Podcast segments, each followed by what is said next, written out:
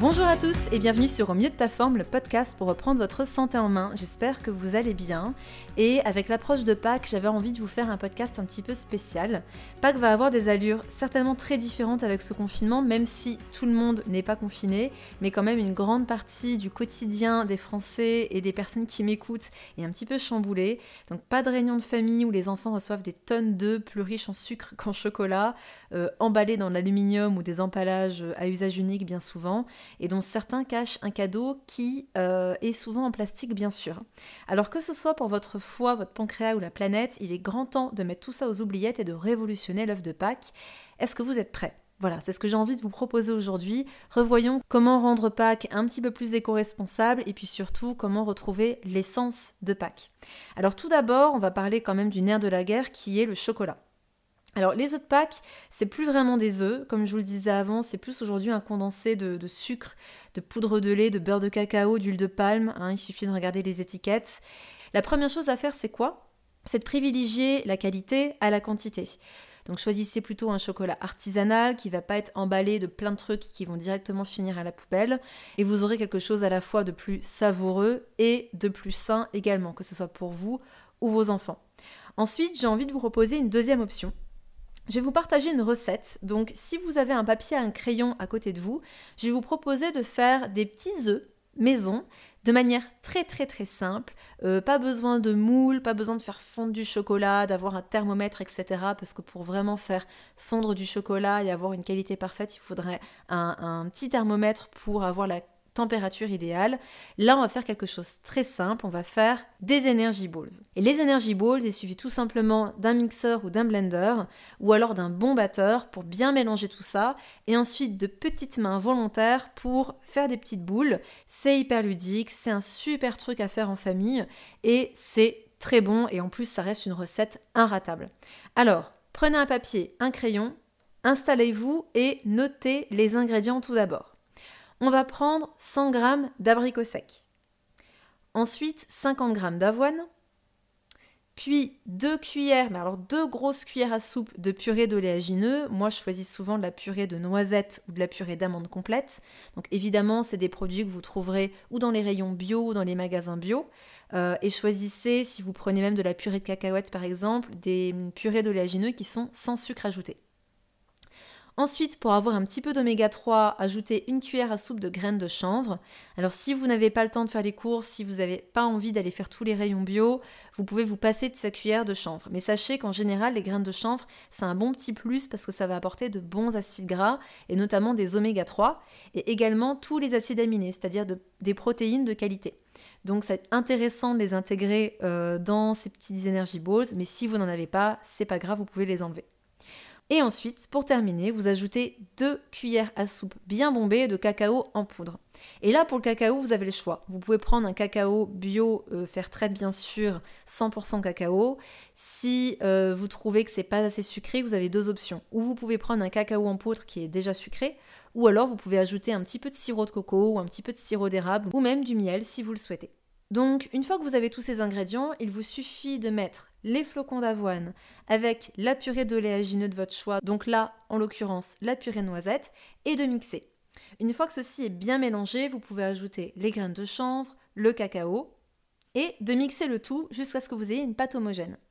Et une fois que c'est fait, et bien là, vous appelez vos enfants, votre mari, votre chéri, ou si vous êtes tout seul, vous pouvez le faire tout seul sans problème, avec un bon podcast dans les oreilles bien sûr, et euh, vous formez des petites boules à la main. Alors vous pouvez très légèrement humidifier vos mains. Ce sera un petit peu plus simple parce que ça reste une pâte qui est un petit peu collante, mais en humidifiant vos mains, ce sera plus simple. Vous faites des petites boules de la taille à peu près d'une taille de ping-pong, et puis vous n'avez plus qu'à déguster. Et ces petites boules-là, ça peut très bien remplacer vos autres packs.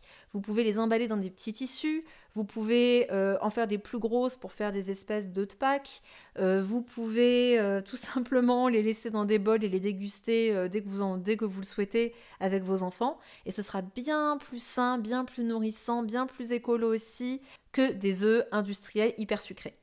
Donc ça c'est une alternative que je voulais vous partager parce qu'elle est hyper simple et sachez qu'en plus vous pouvez vraiment remplacer les ingrédients comme vous le voulez.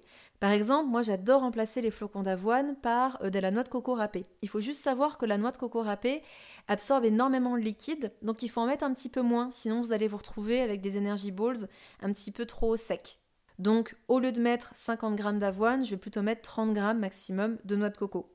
Euh, sinon, si c'est un petit peu trop sec, ce que j'adore faire aussi, c'est de rajouter un petit peu de jus de citron et quelques zestes de citron. Ou alors un tout petit peu de jus d'orange. Alors quand je dis un petit peu, c'est un petit filet, juste histoire d'humidifier. Et les agrumes avec le cacao la noix de coco, c'est un vrai délice. Donc n'hésitez vraiment pas à faire des tests, à varier les purées d'oléagineux, à varier entre l'avoine et la noix de coco, pourquoi pas les combiner, à rajouter quelques zestes d'agrumes que vous aimez bien. Vous verrez, c'est inratable. Dans tous les cas, ce qu'il faut retenir, c'est que si c'est trop sec, il vous suffit de rajouter un petit jus d'agrumes ou un petit lait végétal par exemple. Et si à l'inverse c'est trop humide, il vous suffit de rajouter un petit peu de flocon d'avoine ou de noix de coco râpée. Vous verrez, c'est super simple et je suis sûre que vous allez inventer des super recettes. D'ailleurs, n'hésitez pas à me les partager euh, si vous trouvez, euh, si vous créez des petites pépites. Alors, maintenant que je vous ai partagé ces petites alternatives, j'ai quand même envie de faire un petit focus sur le cacao et de manière générale, que ce soit le cacao que vous allez choisir pour votre cacao en poudre, pour des energy balls, pour des œufs que vous allez acheter, pour euh, les moelleux au chocolat que vous aimez consommer ou les chocolats chauds que vous aimez vous faire, choisissez toujours un cacao de qualité Fairtrade. Tout simplement parce que les produits qui ne sont pas labellisés euh, sont produits par des personnes qui sont exploitées. Il faut savoir que les producteurs de cacao sont rémunérés au lance-pierre. En Côte d'Ivoire, par exemple, ils produisent 40% du cacao mondial et pourtant, ils devraient être payés 9 à 10 fois plus que ce qu'ils gagnent, ne serait-ce que pour atteindre le seuil de pauvreté. En plus, dans ces plantations, on compte aujourd'hui 230 000 enfants, dont 15 000 sont des esclaves. Alors, même si les labels ne sont pas parfaits, ils vont quand même dans le bon sens. Et parmi tous ceux qu'il y a, je vous conseille le label Fairtrade qui a le cahier des charges les plus complets.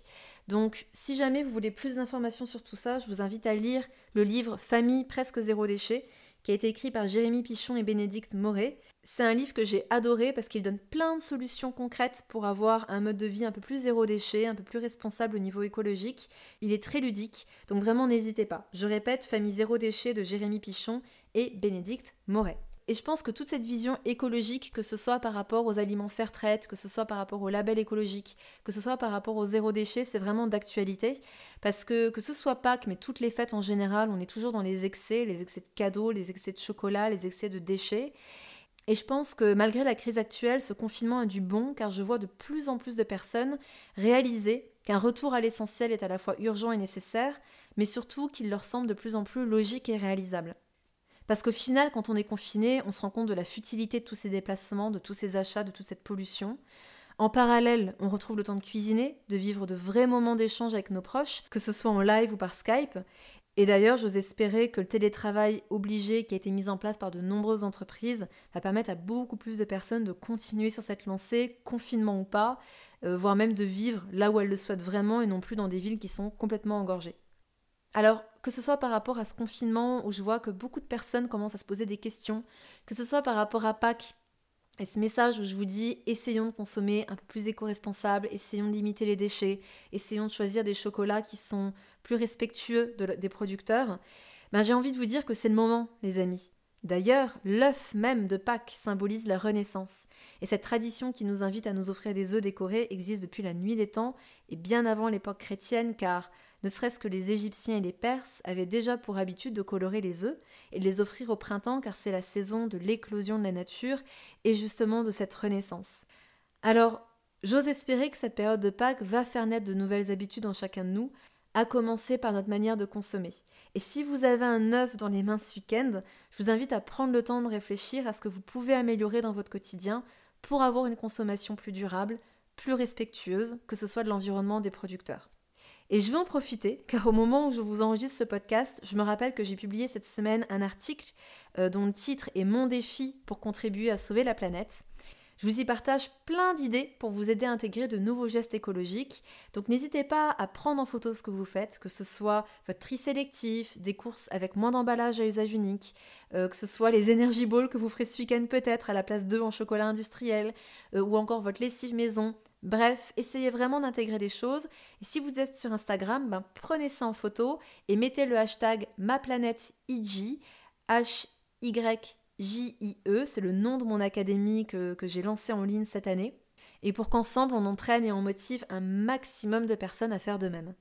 Alors je compte sur vous, j'ai très hâte de voir vos photos. Et dans tous les cas, je vous souhaite un très joyeux week-end de Pâques. Et bien sûr, prenez bien soin de vous.